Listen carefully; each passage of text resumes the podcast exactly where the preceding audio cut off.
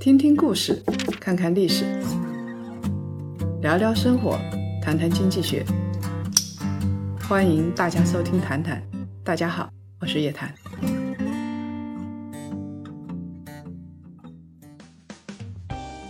谈友们，中午好，欢迎收看本期《谈谈》。有一个消息，《谈谈》升级了，有了加强版。原来十五分钟音频不变，在这个基础上，每期都增加了四十五分钟的视频。内容更丰富，离市场更近，也让大家更过瘾。最重要的是，我会在视频里边详细的讲解实操的一些办法，教大家在 A 股长牛的时代怎么抓住机会。不多说了，咱们开始。A 股市场上流传着这样一个言论：游资是一帮撞大运、搞阴谋的投机者，没胆识、没毅力，他们不愿意做，也做不了长线投资。其实是我们搞错了。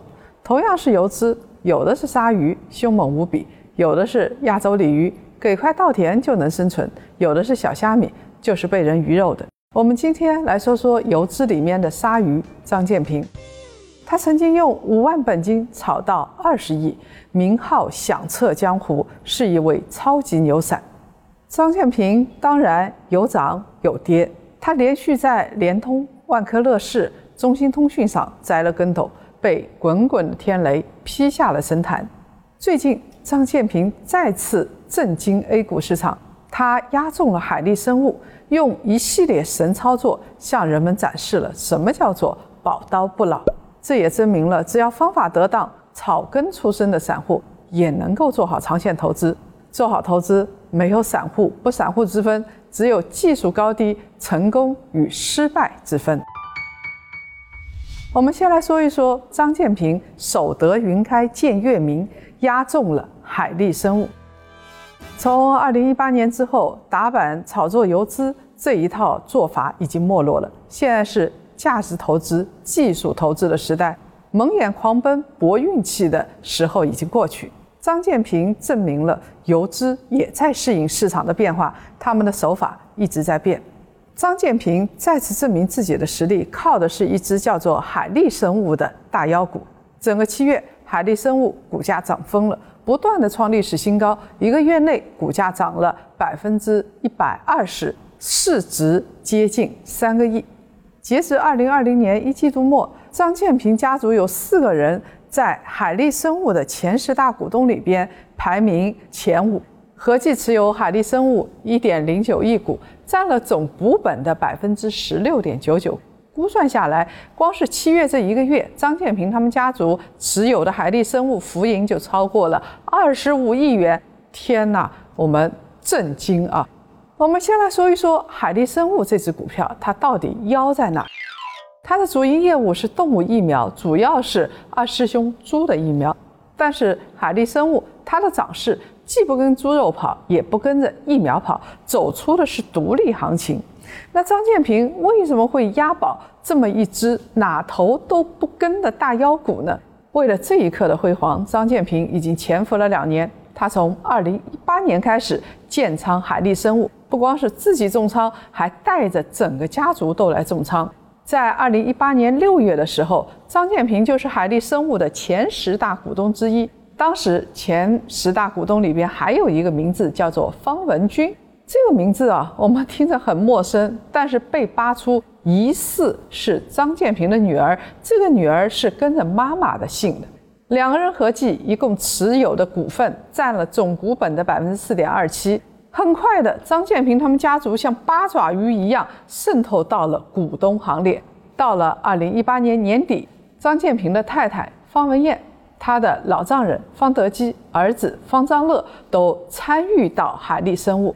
到了二零一九年一季度的时候，张建平家族持股的比例已经高达将近百分之十七。两年的时间，海力生物的表现一直不太好，张建平承受着巨大的质疑和心理压力。其实这只股票我们也搞不懂，一般人如果真是价值投资者，估计不太会投这只股票。从二零一五年上市以来，一直业绩平平。从二零一九年到二零二零年的一季度，股价更是断崖式的下跌。而且这只股票之前还被查出生产劣质的兽用疫苗，可以说是劣迹斑斑。二零一九年的年报显示，海力生物的净利润同比下滑了百分之四十二点九五，几乎是腰斩，扣非净利润是负的两千两百万元，上市以来首次亏损。今年一季度，海力生物的营收、净利。扣非的净利全部下滑，数据凄惨，简直是触目惊心。这样的一家公司，谁敢来重仓呢？从江湖传言张建平家族举牌海力生物，到后来一次一次的家族增持，市场对于张建平家族增持全都嗤之以鼻。现在他们扬眉吐气，终于守得云开见月明了。张建平和海地生物死磕是有原因的。首先，这只股票并非一无是处，每过一段时间就能制造一点热点，有概念可以炒作。在二零一八年四月的时候，海力生物复牌了，之前停牌是因为收购一家生物公司——上海捷门生物技术有限公司，它从事的是医用体外诊断试剂的研究、开发、生产和销售。海力生物以前是生产兽用疫苗的，现在涉足到了体外诊断，收购就是热点啊！张建平在四五月份的时候买入，没等到海力涨起来，运气很不好，一轮中美贸易摩擦，A 股先是贵了一把，一直跌到二零一九年，眼看呢海力生物的股价在下滑，张建平索性在十月份的时候逆势加仓。逆势抄底啊，也是交易中的常见手法。到了二零二零年，今年的八月十一号，海力生物又发布了一份公告，公司跟浙江同创这些公司签订了增资协议，约定啊，向标的公司杭州速成生物技术有限公司增资三千四百万元，获得了标的公司百分之四十的股权，而且成为控股股东。这家公司是做什么的呢？是做人用的疫苗的。看看海力生物从猪疫苗进入到了人的疫苗。其次，我们再来看一看张建平现在的投资风格啊，他带有了价值投资的色彩。他看好整个动物疫苗行业的前景。当然，我也看好，跟当初的塑化剂风波一样，塑化剂风波之后，白酒股大跌，砸出了一个黄金坑。当时买白酒股的全都是大涨特涨，那现在行业好大跌，跌出了一个黄金坑。海力生物就是如此，在公司的产品屡屡被曝不合格，而且被认定为劣质的兽药，监管发现也存在很多问题，这就让海力生物的股价跌到了谷底，逼着企业去改进，到最后呢，业绩就会反转。最后，我们来看一看人为的因素。别忘记，张建平是一个大牛散，他的短期的操作炒概念是很有一套的。两年前，他买入了海力生物，到二零二零年七月，海力生物股价大爆发。张建平作为大股东，你觉得他不了解信息吗？估计是有参与的。从二零一八年六月以来，也就是从张建平增持海力生物以后，海力生物。先后有三名高管离职：朱青生、王立峰和刘巨宏。更加重要的一点是啊，这中间有一个人叫张海明，这个人跟张建平的关系不一般。我们通过天眼查查出来，海力生物的控股股东叫做豪源创投，这个豪源创投的实际控制人是张海明和张悦。张海明这个人，在二零一八年以前仅仅持有一百万股的海力生物，到了二零一八年第二季度之后，突然增持到一千六百十六万股。张海明的增持跟张建平的买入时机完全吻合，真的有这么巧的事情吗？然后豪源创投部分的退出，这个时候股价在拉抬。我们要知道啊，炒作概念。和拉高出售是张建平的老特长了。海力生物的股价从二零一五年开始走低，到二零一八年九月十七号走到了最低点七块两分钱，然后出现了一个 V 型的走势，到二零一八年十一月冲高到十五块钱以上，不到两个月的时间上涨了百分之一百三十。我们注意到一件事情：二零二零年的四月二十九号，大股东豪源创投要减持百分之三，减持之后，海力生物就开始暴涨了。所以我们觉得这个豪源创投估计跟张建平是有一定的关系的。那么我们也得说，张建平啊，确实是独具慧眼，因为啊，海力生物是一个冷门股，机构根本不看好，没有券商研报跟踪，也没有一支主动型的基金去重仓这只股票。张建平耐心的等到大股东发布减持公告之后，才开始大幅拉升。他有的是耐心啊，就像一只蹲在地上狩猎的狼。一声也不吭，一直等到猎物出现。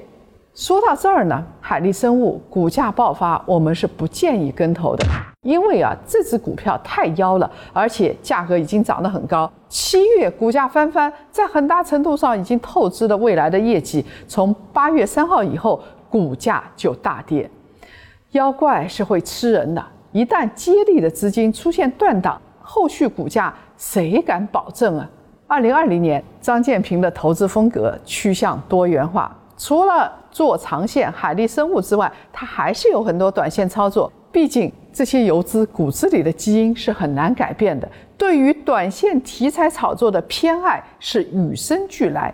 我们来看看张建平炒作的其他短线股票。二零一九年第三季度，东方通的前十大股东里边出现了一个名字方文燕。持有的是五百二十四点八一万股，占了总股本的百分之二点二八。方文燕是张建平的太太，据说他老婆并不懂股票，是张建平的一个马甲。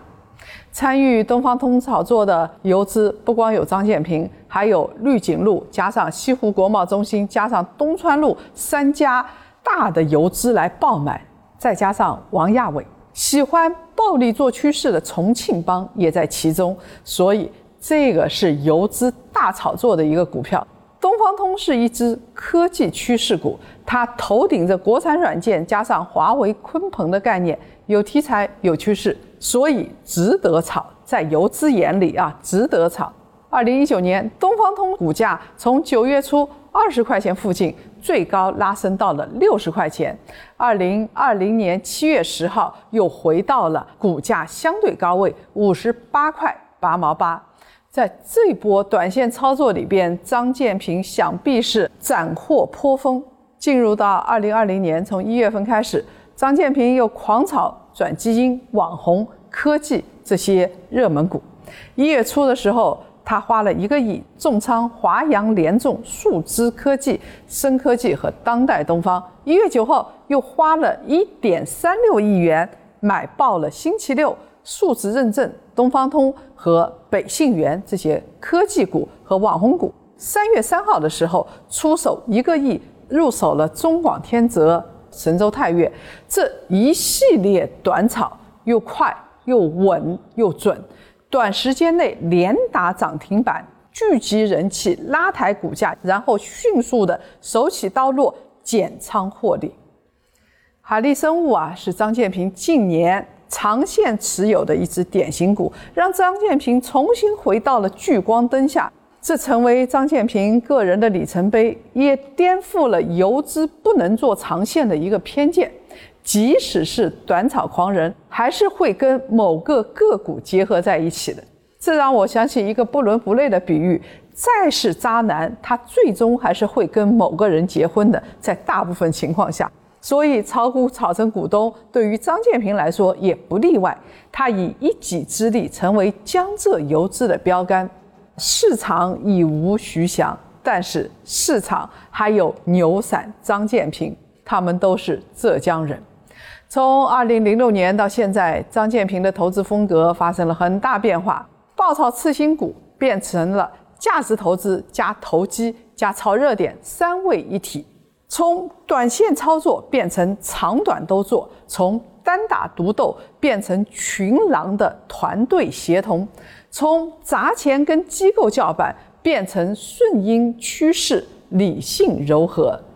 张建平的风格，我们可以称为大道至简，只要有钱赚，长短皆可，文武昆乱不倒。接下来我们会整理张建平的牛散养成之路，总结出一部散户的投资指南。按照老惯例，我们音频部分就要结束了。看视频的檀香们，不要走开哦，咱们视频见。好了，本期谈谈牛熊交易所的内容就先分享到这儿。想听完整版的吗？了解更多 A 股投资实操内容吗？来点击左下角详情处开头的节目购买链接，只要一百二十九元就可以得到二十期牛熊交易所完整版的视频内容，干货满满，到手不会后悔。我们下次再见。